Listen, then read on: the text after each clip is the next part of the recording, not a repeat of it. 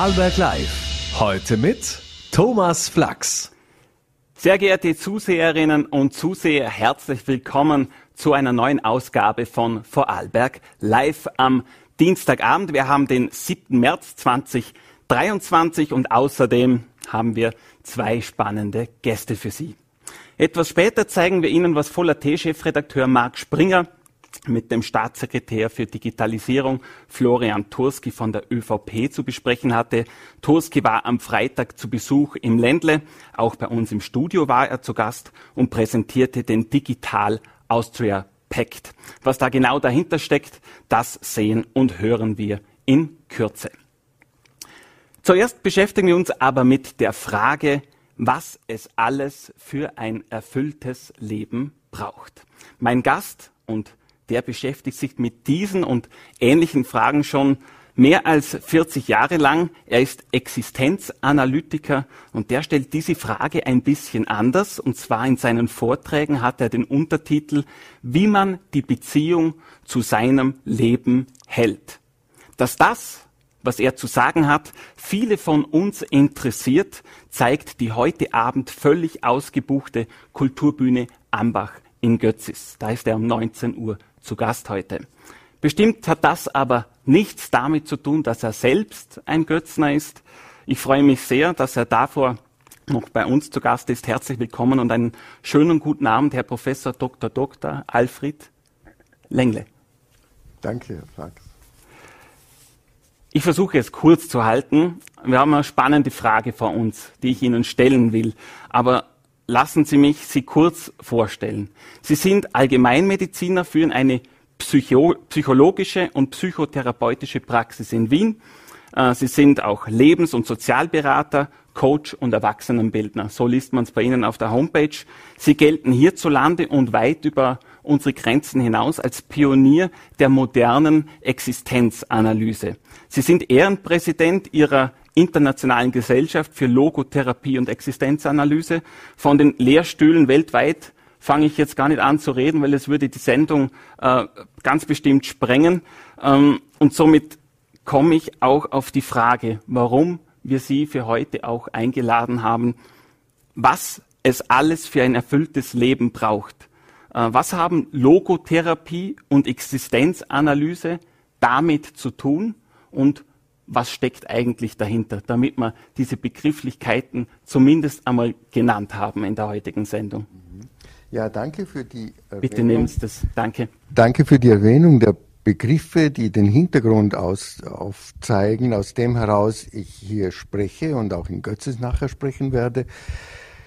Logotherapie, das ist nicht zu verwechseln mit Logopädie, das ist Sprechunterricht, besonders für Sprachbehinderte oder nach einem äh, Schlaganfall äh, wieder sprechen lernen Menschen. Logotherapie ist von Viktor Frankl begründet worden. Logos heißt in dem Zusammenhang einfach Sinn. Behandlung durch Sinnfindung. Und das war Frankl ein Anliegen in den 20er Jahren des letzten Jahrhunderts, wie Arbeitslosigkeit herrschte. Und damals war Arbeitslosigkeit mit Hunger verbunden und war wirklich eine große Not. Und Menschen haben sich dann ihr Leben als ziemlich sinnlos empfunden. Und das hat ihn aufgerüttelt. Und er sagt, wir müssen den Menschen einen geistigen Beistand geben, nämlich eine Anleitung, wie sie auch unter schwierigen Lebensumständen Sinn finden können, nämlich in der Art, wie man ein Leiden trägt und für wen und wofür man es trägt. Darin sind Sinnmöglichkeiten verborgen. Und das war gar nicht so in der Psychologie gar nicht wirklich bekannt. Das hat er eingeführt auf dem Hintergrund der äh, Existenzphilosophie. Und Existenzanalyse, das ist eine neuere Entwicklung, die ähm, davon ausgeht, die, die, die das fokussiert, was Menschen persönlich erleben, wie für sie ein Le das Leben ist und was für sie persönlich ein Problem ist und wie es ihnen damit geht. Und aus dem heraus entwickeln wir Schritte, was sie als nächstes tun können. Analyse der Bedingungen für ein erfüllendes Leben, für ein gutes Leben. Was Bedingungen, was braucht es also, dass ich gut leben kann?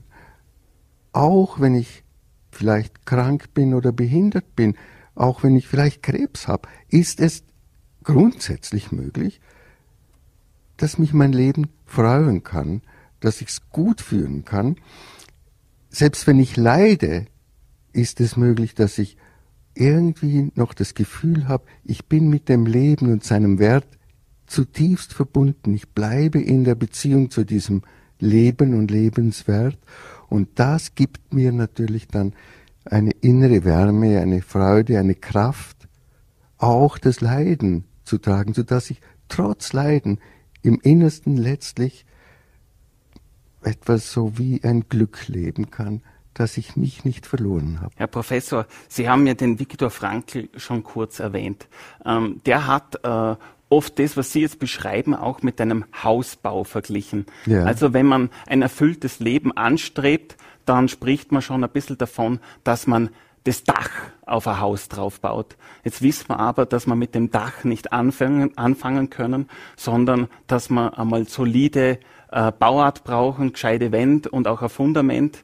Ähm, holen Sie mich kurz ab mit Ganz, diesem, mit diesem Das Bild. ist dann eine sehr schöne Brücke, die Sie mir bauen, über, um ein, ein wenig über die Entwicklung zu sagen. Frankl hat immer gemeint, die Logotherapie ist das Dach auf der Psychotherapie.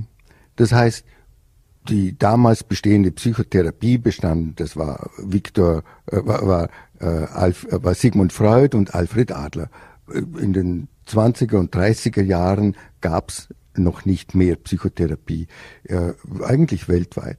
Und die, und er meinte, wenn Menschen die Ängste und die soziale Not und die, die Minderwertigkeitsgefühle und die libidinösen Blockaden überwunden haben, was, ihnen, was sie dann noch brauchen, ist ein Wozu des Lebens. Wozu lebe ich überhaupt? Und so sagt er, Logotherapie ist die, das Dach auf der Psychotherapie.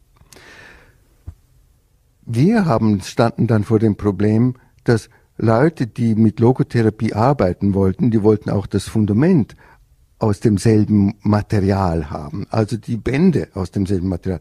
Und das war dann auch meine Aufgabe, eine Lebensaufgabe von mir zu entwickeln, dieses Strukturmodell, also diese vier Wände, diesen Boden, Wände und Einrichtung des Hauses, auf dem dann das Dach ist. Und das nennen wir die äh, existenziellen äh, Grundmotivationen oder eben die vier Grundbedingungen für ein erfülltes Leben. Jetzt sprechen Sie schon äh, von Ihrer Lebensaufgabe, haben wir auch ein bisschen mhm. geschmunzelt. Mhm. Wie haben Sie das über die Jahrzehnte mitverfolgt? Jetzt haben Sie selber auch eine Praxis. Haben Sie immer mehr Zulauf und Menschen, die sich diese Frage stellen nach einem erfüllten Leben und den Sinn des Lebens? Äh, wie ist dort die Entwicklung? Wie spüren Sie das selber in Ihrer Praxis? In eine psychotherapeutische Praxis kommen die Menschen mm, selten, weil sie Erfüllung suchen im Leben oder weil das Leben zu dünn ist. Wenn sie kommen, dann haben sie schon depressive Symptome oder sind ängstlich schlapp. Das ist dann, da überschreitet man die Schwelle in eine Psychotherapiepraxis. In Vorträgen, da kommen viele Menschen und wollen hören, wie könnte ich eigentlich mein Leben verbessern? Oder auch in Publikationen. Und da ist eine rege Nachfrage. Und heute, gerade heute, haben Menschen ja vielfach äh, sehr viel Informationen, aber das Leben wird irgendwie so seicht, weil es bleibt irgendwie viel an der Oberfläche, es fließt so dahin. Und ein wirkliches Erleben von etwas, was mir was gibt, was also sättigend ist äh, und mich, mich eben erfüllend ist sättigend in einer bildlichen Sprache. Äh, das äh, ist gar nicht so häufig. Also wenn Menschen verliebt sind, dann haben sie, kommen sie dem noch sehr nach. Und da sind sie auch mit dem Leben in einer engen, in einer engen Beziehung. Aber sonst ähm, haben wir heute keine so bedrohlichen Herausforderungen. Man muss nicht um das Überleben kämpfen. Das waren natürlich alles starke Herausforderungen, die das Leben der Menschen so beansprucht hat, dass sie eigentlich nie eine Sinnfrage sich stellten, weil es war absolut sinnvoll, was sie taten, nämlich zu schauen, dass man am Leben bleiben kann. Und das ist in vielen Ländern heute noch so.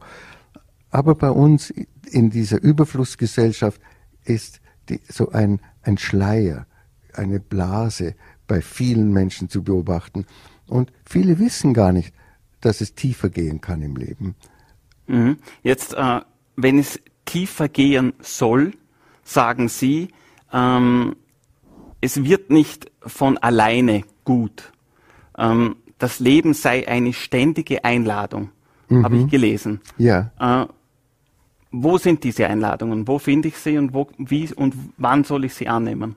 Das ist eigentlich ein äh, Grundgedanke von Viktor Frankl, der der Logotherapie zugrunde liegt, nämlich dass alles, was da ist, eigentlich eine Frage an mich ist. Dass wir es nicht als nur gegeben hinnehmen, sondern dass wir es äh, existenziell wenden, könnte man sagen, und uns bewusst machen, eigentlich ist alles das eine Frage, was machst du damit? Ich bin ja ein freier Mensch. Ich muss ja ständig Entscheidungen treffen. Ob ich will oder nicht, entscheide ich mich, gehe ich jetzt ins Bett oder gehe ich noch was anschauen oder was lesen oder, oder äh, besuche ich Freunde. Alles sind ja Entscheidungen. Und jede Möglichkeit ist eine Frage. Und alles, was ist, bietet eine Möglichkeit. Das Mikrofon, das ich in der Hand habe, das bietet viele Möglichkeiten. Ich könnte es zum Beispiel einfach werfen oder ich äh, könnte es mir zur Seite stellen und äh, mich leiser machen. Also alles ist die, eine Frage, was machst du damit, damit etwas Gutes daraus wird, damit etwas entsteht, damit du dein Leben erhältst, verbesserst, vertiefst. Darum ist die, jede Situation, und jedes Problem und jedes, jedes äh, Hindernis eigentlich die Frage an mich, hey, stell dich, verstehst du, um was es da geht? Siehst du, was du beitragen kannst in der Familie, wo es einen Konflikt gibt? Ist es besser, wenn ich jetzt schweige? Ist es besser, wenn ich jetzt etwas sage? Alles ist sofort eine Frage, wenn wir in dieser Offenheit an das Leben herangehen. Es scheint aber auch essentiell zu sein, dass man Entscheidungen trifft. Das ist ganz wichtig.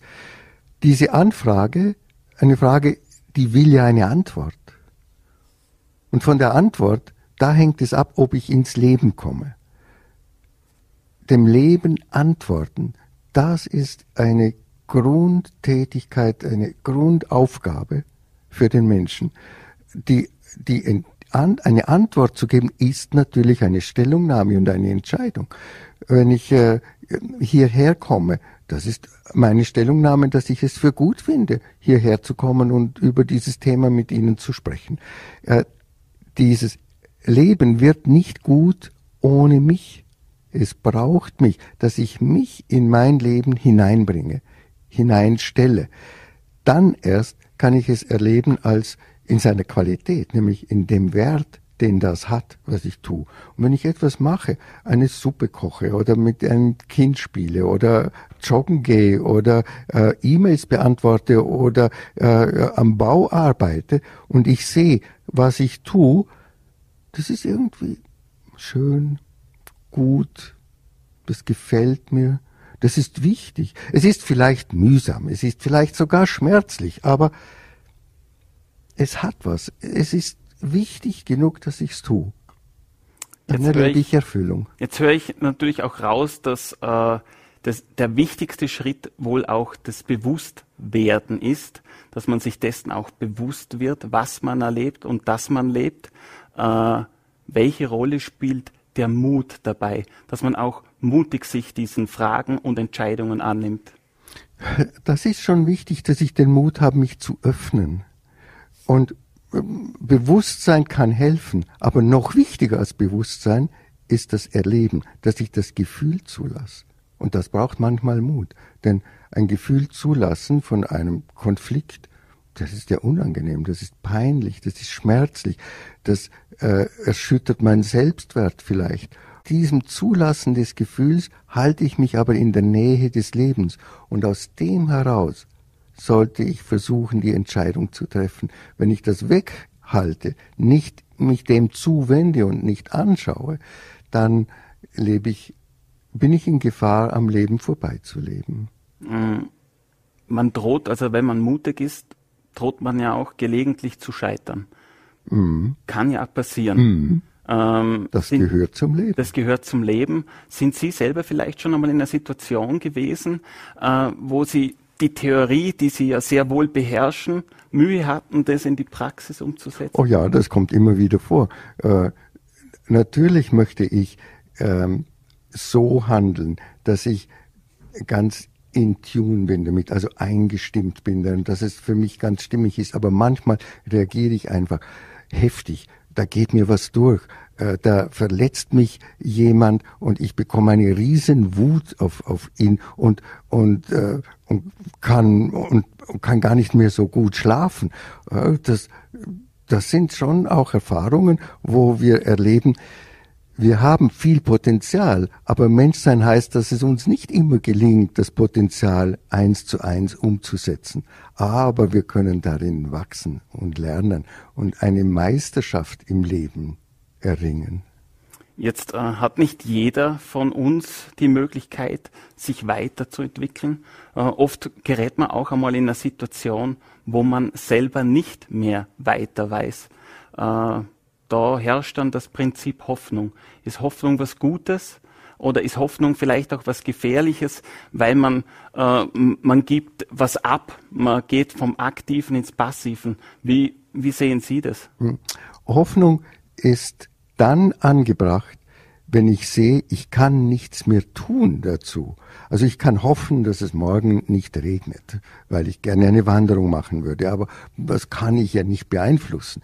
Ich kann hoffen, dass ich nach einer Krankheit wieder gesund werde. Ich kann hoffen, dass die Chemotherapie wirkt. Dass ich tue, was ich kann, aber ob es letztlich dazu führt, das ist nicht mehr in meinen Händen. Für diese Sequenz, da ist Hoffnung angebracht und Hoffnung heißt im Grunde nur dies, da ist etwas Wertvolles, etwas Wichtiges, etwas, das mir was bedeutet. Ich möchte so gerne gesund werden oder dass meine Mutter wieder gesund wird. Und äh, die, wir tun, was wir können. Und darüber hinaus kann ich nur sagen, ihre Gesundheit bedeutet mir so viel.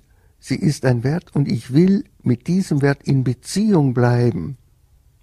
Und darum hoffe ich, dass die Umstände es dahin führen, dass die Gnade es dahin führt, dass es wieder wird. Mehr kann ich nicht tun. Mehr kann man nicht tun, aber so steht man schon wieder in unmittelbarer Beziehung Ganz zum genau. Leben. Ja. Ganz genau. Das heißt wieder die Beziehung zum Leben behalten, aufrechterhalten. Aufrechterhalten. Jetzt leben wir aber in Krisenzeiten. Äh, Krieg, Klima, davor war es Corona. Äh, wie, wie wirkt sich das alles auf unsere Gesellschaft aus? Wie haben Sie das wahrgenommen, jetzt gerade die letzten drei Jahre? Manche hat es sehr getroffen, besonders die, die Jugend und, und Kinder, die dann eingesperrt waren. Manche Beziehungen sind auseinandergegangen, weil es zu dicht war, weil man nicht, sich nicht mehr entkommen ist. Aber im Großen und Ganzen wurde das von der Bevölkerung recht tapfer getragen diese Situation. Und ich kann eigentlich keine besondere Aufregung äh, erleben. Es gab Demonstrationen dagegen, da wurde es einfach zu viel, da muss, das war wie ein Ventil, äh, das wurde auch nicht von allen eingesehen. Aber Menschen haben immer zu allen, in allen Jahrhunderten mit solchen und noch viel Schlimmerem zu tun gehabt. Und die Menschen haben eine ganz große Pufferkapazität. Und das ist wirklich für mich ein, ein erstaunliches Ergebnis, wie gut wir das alles getragen haben und im Grunde recht solidarisch mit Abstrichen, das ist natürlich immer so. Und für mich ist es eigentlich, kommen wir aus dieser Krisenzeit, der Corona-Zeit, äh, mit einem guten Ergebnis heraus. Wie es uns jetzt dann weitergehen wird mit der Inflation und wenn wir den Gürtel enger schnallen müssen, das wird sich erst zeigen müssen. Aber diese äh, Situation aus dem, was ich sehen und erleben konnte, auch in der Praxis erleben konnte, war für viele Menschen ein Anlass für Entwicklung, auch Persönlichkeitsentwicklung. Es war viel, viele Menschen sind gekommen und haben gesagt, ich bekomme Ängste, die ich vorher nicht kannte, da würde ich gerne daran arbeiten. Äh, es ist mir zu eng geworden. Was ist da los mit mir? Und es gab mehr Arbeit an der Persönlichkeitsentwicklung und auch an einzelnen Ängsten und depressiven Reaktionen, die etwas vermehrt waren. Mhm. Also hat sowohl positive als auch negative ja. Auswirkungen ja, gehabt, wenn ja. ich das so zusammenfassen darf. Herr Lengle, ähm, als klar war, dass Sie zu uns ins Studio kommen, äh, schaut man sich natürlich die Person genauer an und es fällt ins Auge, dass Sie seit 2005 außerordentlicher Professor für Psychotherapie an der Wirtschaftshochschule in Moskau sind. Also Sie haben so eine Beziehung zu Russland und, wie Sie mir im Vorgespräch gesagt haben, auch eine Beziehung in die Ukraine, unter anderem nach Kiew. Äh, wie haben Sie jetzt die Situation persönlich erlebt und wie geht es Ihren Kollegen auf beiden Seiten der Kriegsparteien? Persönlich war dieser, der Ausbruch dieses Krieges für mich wirklich ein Schmerz und eine und ist nach wie vor eine Katastrophe, eine, eine eine unsinnige Aktion eines monomanen Menschen, der eine Geschichtskorrektur machen will und sich als Peter der große Nachfolger in die Geschichte einbringen will. Meinen russischen Kollegen, also die ukrainischen Kollegen, die waren natürlich wirklich zerstört. Und ein Drittel unserer Ausbildungskandidaten, die die, Ausb also die Psychotherapieausbildung machen, sind nicht mehr in der Ukraine. Es sind mehr Frauen, die die Ausbildung machen, die können das Land verlassen. Ein, etwa 20 Prozent sind inzwischen arbeitslos oder haben große Sorgen, weil ihre, ihre Söhne an der Front sind. Und äh, das ist wirklich, es ist zerstörerisch in diese Gesellschaft eingefahren. Und etwa ein 20 Prozent unserer Studenten in der Ukraine sind derart von einem Hass besetzt, dass sie nichts mit den Russen zu tun haben wollen, auch nicht mit unseren russischen Kolleginnen und Kollegen in, in, in Moskau und St. Petersburg, die ihnen die Hand reichen, die, die äh, sich entschuldigen, die alle in unserem Kreis sind gegen den Krieg. Es gibt schon welche, die sind unterstützen im Prinzip Putin. Ähm, gibt schon einige und einige, die meisten sind da eigentlich sehr fern äh, von dieser Art von Regierung. Aber Krieg finden alle aus Grund dieser humanistischen Gesinnung für nicht angebracht. Und meine russischen Kollegen, ich hatte gerade vor einer Woche wieder ein Seminar, die sagen, wir sind, es geht uns schlecht. Wir spüren zwar nichts vom Krieg, in St. Petersburg nicht, in Moskau nicht. Es ist wie immer, als ob nichts wäre. Der Krieg wird wie, wie stillgeschwiegen. Ein bisschen im Fernsehen kommen Erfolgsmeldungen und so. Äh, aber sonst ist alles beim Alten. Es wird auch wenig rekrutiert in den, in den großen Städten. Die Soldaten kommen ja gar nicht von dort. Und die, nur die Teuerung ist enorm. 30 Prozent ist alles seit einem Jahr teurer geworden die Russen sind das Leiden gewohnt. Sie sind ja weltweit vernetzt ja. und äh, somit auch nach Russland. Ähm, werd, werden Sie da gefragt, wie die Sicht des Westens auf diese Situation ist? Äh, besteht da Interesse an Ihrer Meinung? Immer wieder, ja. Äh, die Ukrainer sind die fragen das weniger, weil sie sind recht gut in Kontakt mit dem Westen, aber die, die Russen fragen immer wieder, was wird über uns berichtet, wie siehst du das, äh, damit sie auch mehr Außensicht bekommen, weil es ist ihnen in diesem, sagen wir, gebildeten Milieu allen klar, dass sie sich auf die Informationskanäle, die sie offiziell haben, nicht verlassen können. Und manche Internetkanäle sind auch gesperrt. Also da gibt es diese Rückmeldung, aber es tut ihnen Viele schämen sich für ihr Land und das tut ihnen so weh, weil sie lieben ihre Heimat, sie lieben ihre Kultur, sie lieben ihre Mitmenschen und ihr Land. Und jetzt machen die so eine verbrecherische Sache, das sehen die meisten als verbrecherisch an. Das ist wirklich schuldig, Scham und, und sie würden, und viele helfen auch den Ukrainern. Die meisten Ukrainer nehmen diese Hilfe gerne an. Der Hardcore nicht. Mhm. Jetzt haben wir über den Krieg gesprochen. Zu Ihrem Jobprofil, wenn ich das so salopp sagen darf, gehört allerdings das Glauben an das Gute im Menschen. Äh, bleiben Sie dabei? Gibt es das Gute im Menschen, obwohl so weit ist der Krieg ja nicht von uns entfernt? Ich, ich weiß, dass der Mensch das Potenzial hat, die Möglichkeit hat gut zu handeln. Ich weiß, dass wir Menschen im Grunde das auch tun wollen und, und suchen, aber wir schaffen es nicht immer und wir unterliegen auch Irrtümern. Wir haben eine Perspektive, einen geschichtlichen Horizont, äh, Erwartungen, äh, so, sozialen Druck, ökonomischen Druck Und dann machen wir eben nicht immer das Beste, das uns möglich wäre. Ich glaube nicht, dass wir das Gute haben, aber wir können gut handeln, wie wir auch schlecht handeln können. Frankl sagte mal, mein Lehrer Viktor Frankl sagte mal, im Menschen steckt die Anlage zum Engel und zum Teufel. Ja, dann hoffen wir, dass wir äh, mehr zu Engel werden als zu Teufeln.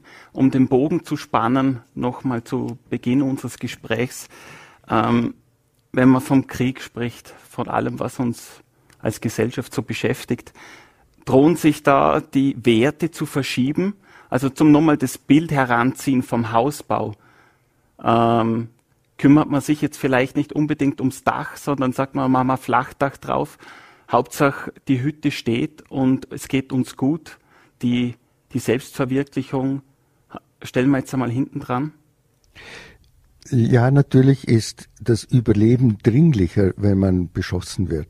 Und den Auf, das Aufsuchen des Luftschutzbunkers eine, eine Notwendigkeit. Und da geht es in den Stunden nicht um die Selbstverwirklichung, aber in der Art, wie ich den Luftschutzbunker aufsuche und wie ich mich dort verhalte.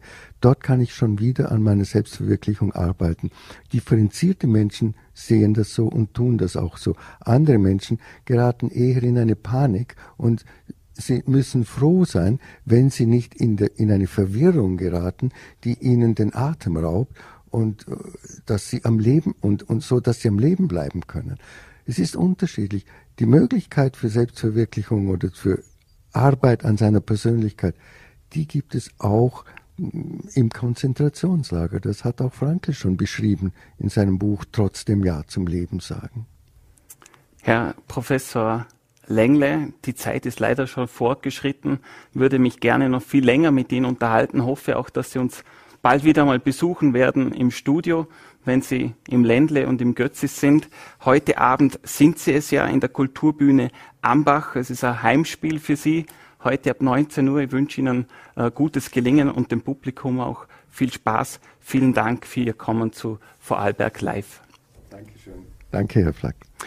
Und wir kommen jetzt zum Staatssekretär für Digitalisierung, Informationstechnologie und Telekommunikation. Florian Turski war am Freitag zum Gespräch bei Marc Springer. Er ist Chefredakteur von Vorarlberg Online und wir haben das Ganze für Sie aufgezeichnet.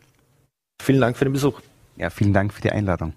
Herr Staatssekretär, jetzt muss ich natürlich gleich aus Vorarlberger Sicht fragen, weil Sie mit einem Vorarlberger Finanzminister zusammenarbeiten und ihn da in den Agenten Digitalisierung, eben Informationstechnologie und Telekommunikation unterstützen. Wie läuft denn die Zusammenarbeit mit Magnus Brunner? Ja, als erstes, ich kenne ja die Vorarlberger aus meiner Zusammenarbeit schon, als ich in Tirol war, als Büroleiter von Günter Platter. Und prinzipiell ist es einmal nie eine schlechte Entscheidung, wenn der Vorarlberger aufs Geld aufpasst. Das habe ich damals schon gelernt, auch in den Finanzausgleichsverhandlungen mit Markus Wallner gemeinsam. Und die Zusammenarbeit zwischen Magnus Brunner und mir ist wirklich hervorragend. Wir kennen uns schon sehr lange. Ähm, sind gut auch miteinander befreundet und das ist nur ein Vorteil. Ich kann ihn unterstützen wenn er mal auch nicht Zeit hat im Parlament oder für Auslandsreisen oder in anderen Tätigkeiten seines Ministeriums. Aber wir haben ja ganz bewusst auch die Digitalisierung ins Finanzministerium getan, weil Digitalisierung ist ein Breitenthema. Das heißt, jeder muss zum Finanzministerium, mhm. meistens auch natürlich wegen Geld, aber jedem geht auch die Digitalisierung etwas an. Deshalb auch bewusst diese Entscheidung. Magnus Brunner ist also nicht nur Finanzminister, sondern Digitalisierungsminister und ich bin Digitalisierungsstaatssekretär und hin und wieder auch äh, Finanzstaatssekretär. Dann kommen wir zu einer Ihrer Kernkompetenzen und zwar da geht es um Digitalisierung. Jetzt sind Sie ja auf Bundesländertour, waren auch schon bei Landeshauptmann Markus Wallner und haben dort den Digital Austria Pact äh, vorgestellt und dafür geworben. Vielleicht können Sie unseren Zuschauern kurz erklären, um was es bei diesem Pakt geht. Unser ganzes Leben verlagert sich immer mehr ins Internet. Ich glaube, das beobachtet jede Vorarlbergerin, jeder Vorarlberger tagtäglich. Und das bedeutet, dass wir zukünftig auch immer mehr Fähigkeiten brauchen, wie man sich im Internet bewegt. Digitale Kompetenzen. Bereits neun von zehn Jobs benötigen solche digitale Basiskompetenzen. Aber man benötigt es auch im alltäglichen Leben, um Amtsgeschäfte mittlerweile zu erfüllen oder einfach am Leben auch teilzuhaben, haben wir in der Pandemie ganz entscheidend gelernt. Jetzt wissen wir, drei von zehn Österreicherinnen und Österreicher, und das ist in Vorarlberg genau das Gleiche, verfügt über diese digitalen Kompetenzen noch zu wenig. Und daran wollen wir auch ansetzen. Wir wollen schauen, wie wir österreichweit in einen Schulterschluss zwischen Bundesländern, Sozialpartnern, Institutionen, der Wissenschaft, der Zivilbevölkerung diesen Schulterschluss schaffen, um bis ins Jahr 2030 alle Österreicherinnen und Österreicher auch digital fit zu machen. Mhm. Wie fit sind denn die, die Vorarlberger, wenn es um die Digital Skills geht sozusagen? Sie sind im Österreich-Schnitt, sie sind weder besser noch schlechter. Das hat auch diese Untersuchung gezeigt. Etwas besser vielleicht sogar, aber prinzipiell befinden sich da alle Bundesländer relativ genau im Schnitt. Was bedeutet das? Auf einer Skala von 1 bis 100 bei guten 40. Und unser Ziel ist, dass wir alle Österreicherinnen und Österreicher auf 60 bis 80 Punkte bekommen. Das Interessante dabei ist, die Österreicherinnen und Österreicher überschätzen sich auch etwas. Mhm. Also wenn man sie nach der Selbsteinschätzung fragt, nachher landen sie bei 70. Wenn man dann in den wirklichen Wissenstest hineingeht, nachher liegen sie bei 40. Und das ist insbesondere dann problematisch, wenn es um Sicherheitsfragen geht. Und da haben wir auch einen sehr, sehr großen Nachholbedarf gesehen, dass wir wissen über Zwei-Faktor-Authentifizierung, wie sicher ist ein Passwort, solche Fragen, dass wir noch großen Nachholbedarf haben. Mhm. Jetzt erreichen uns zum Beispiel täglich in der Redaktion Meldungen von, von Menschen, die auf irgendwelche Phishing-Attacken, Scams und etc. reinfallen. Da, da werden Gelder überwiesen, wo vorher über Messenger Dienste etc. kommuniziert wurde. Äh, sind da Schulungen, Bildungen, Workshops, sind da die, der, der Schlüssel, sind das oder ist das der Schlüssel zum Erfolg, dass man die Menschen etwas fitter macht und dass sie sich sicherer im Internet bewegen? Ja, ganz sicher. Früher hat die Politik und die Polizei davor gewarnt, nicht jedem die Tür aufzumachen. Wir haben gewarnt vor den neuesten Maschen, wenn jemand von Haus zu Haus ging, um zu betrügen, um Geld zu bekommen. Und heute müssen wir das vor Internetkriminalität äh, machen. Mhm. Das Leben verlagert sich immer mehr ins Internet, aber auch die Kriminalität verlagert sich damit immer mehr ins Internet. Und Sie haben ein paar Beispiele genannt. Auch wir beobachten das tagtäglich. Nicht nur bei großen Unternehmen, wo man versucht, die zu hacken und zu erpressen, sondern auch ganz normal bei der Bevölkerung. Diese berühmten SMS vom Paketzustellern, jetzt sind gerade auch SMS vom Finanzamt im, äh, im, im Umlauf, die dazu überreden wollen, dass man Geld überweist. Bei all diesen Dingen bitte die Sachen nicht öffnen und wenn es etwas ernstzunehmend ist, was auch direkt in den persönlichen Bezug eingreift, das auch dann entsprechend der Polizei melden. Mhm. Wie sehr hat denn Corona, wir sprechen ja schon von der, von der Endemie mittlerweile, wie sehr hat denn Corona die Digitalisierung aus Ihrer Sicht wirklich angeschoben? Weil wenn wir jetzt uns vergleichen, auf dem Ländervergleich zum Beispiel mit Skandinavien oder, oder den baltischen Staaten, und ich sage es jetzt wirklich sehr überspitzt und polarisierend, da, da sind wir doch noch etwas in der Steinzeit in vielen Bereichen das kann ich so nicht unterschreiben. Also was stimmt, wir waren schon einmal viel weiter vorne. Österreich hat traditionell gerade im E-Government-Bereich in den frühen 2000er Jahren eine unglaubliche Vormachtstellung gehabt. Wir können uns erinnern, Finanz Online, das Rechtsinformationssystem, das ganze Meldewesen haben wir damals digitalisiert. Und seitdem sind wir etwas nach hinten gerutscht und das ist jetzt auch meine Aufgabe, hier wieder neu aufzuholen. Die Pandemie war aber ein unglaublicher Beschleuniger für die Digitalisierung. So furchtbar es in vielen Bereichen war, hat uns die Digitalisierung doch aufgezeigt, welche Chancen und Möglichkeiten haben wir. Wir denken nur an Videokonferenzen. Mhm. Auch heute werden noch ganz, ganz viele Geschäftsreisen gespart, weil man bemerkt hat, man kann auch viel mit Videokonferenzen machen. Mhm. Wo ich Ihnen aber recht gebe, wir haben andere Vorbilder. Zum Beispiel im Gesundheitswesen war ich mit dem Vorarlberger Gesundheitsminister Johannes Rauch gerade in Finnland. Wir haben uns angeschaut, wie digital das Gesundheitswesen dort aufgestellt ist. Ich war mit der österreichischen Wirtschaftskammer in Israel. Wir haben uns angeschaut, wie dort die Startups aufgestellt sind. Und das sind internationale Beispiele, von denen wir lernen können wo wir Österreich, äh, wo Österreich nach wie vor absolute Spitze ist, das möchte ich auch erwähnen, ist die Mobilabdeckung. Es gibt kaum wo auf der Welt ein so gutes Mobilfunknetz wie in Österreich.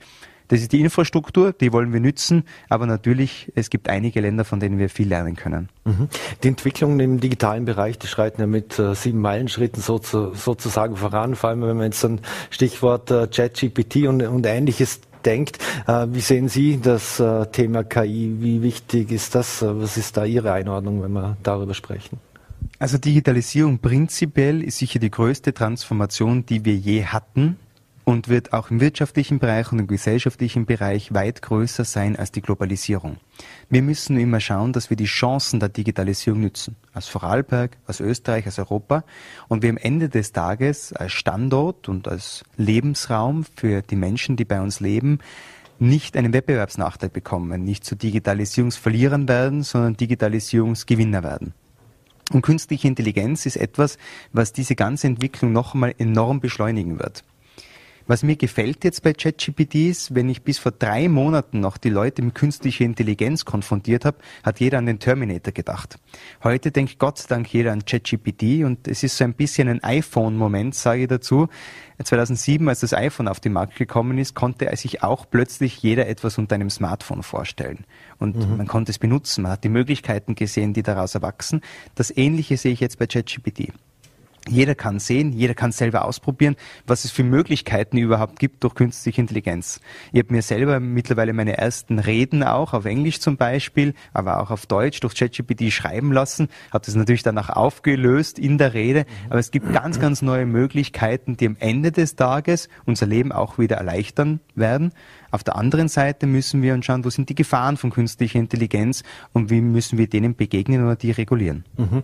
Viele Jugendliche finden ja ChatGPT auch sehr gut, weil sie können sich schon ganze Aufsätze selber damit schreiben lassen. Aber das soll es ja auch bald äh, ein Tool für, für Lehrer geben, um das überprüfen zu können. Aber bei allen Digitalisierungsoffensiven, äh, wie wichtig ist es aber für junge Menschen, äh, dass sie nicht selber vergessen zu denken, auch den Hausverstand benutzen? Oder ist da der Zug weitgehend auch etwas abgefahren, weil wir fahren, wir fragen über Siri oder Google oder wen auch immer, fragen wir, stellen wir unsere Frage und wir bekommen die Antwort aus dem Netz. Es ist einfach anders geworden. Und ich glaube, das ist die entscheidende Antwort darauf. Es wird anders. Auch Wissensvermittlung wird künftig anders. Und es ist ja nicht das erste Mal in unserer Gesellschaft, dass wir das erleben. Der Taschenrechner hat auch schon den Mathematikunterricht oder die Art und Weise, wie wir rechnen, revolutioniert oder zumindest verändert. Genauso wie das Internet. Früher haben wir in Lexikas nachgeschlagen, haben Literaturrecherchen ganz anders gemacht. Heute können wir das alles ganz einfach im Internet. Und künstliche Intelligenz wird es noch einmal ähm, erweitern und beschleunigen. Die Frage ist ja deshalb nicht, äh, ob ich noch denken können muss oder äh, oder wie oder oder oder ob ich noch Sachen lernen muss, sondern vielmehr wird in den Fokus geraten, wie löse ich ein Thema? Wie gehe ich an eine Problemstellung auch besonders heran? Ja, also das Denken und das Lernen wird anders werden, es wird uns aber nicht ersetzen. Mhm. Da komme ich nochmal zum Digital Austria Pack zurück. Wird's da wird da speziell auf Zielgruppen zugegangen, also sprich ältere Menschen, die äh, natürlich keine Digital Natives sind. Äh, genauso geht man dann auf junge Menschen zu, die vermeintlich Digital Natives sind und, und schon mit dem Handy mehr oder weniger aufwachsen und manche schon in der Wiege haben, leider Gottes. Also unsere Hauptbotschaft des Digital Austria Pacts und ich, deshalb bin ich so froh, dass es so ein breiter nationaler Schulterschluss ist, auch mit den Sozialpartnern, auch mit allen Bundesländern es darf niemand auf der Strecke bleiben bei der Digitalisierung. Wir müssen jeden dort abholen, wo er sich gerade befindet, in weit vom Kindergarten bis ins Altersheim, müssen wir die Leute dort abholen, wo sie sind. Und es darf keine Digital Gap, also keine digitale Lücke geben, egal ob arm oder reich, jung oder alt. Und wie Sie richtig gesagt haben, das beginnt bei älteren Menschen, denen man das von einer anderen Seite mitgeben muss, wie man digitale Geräte bedient.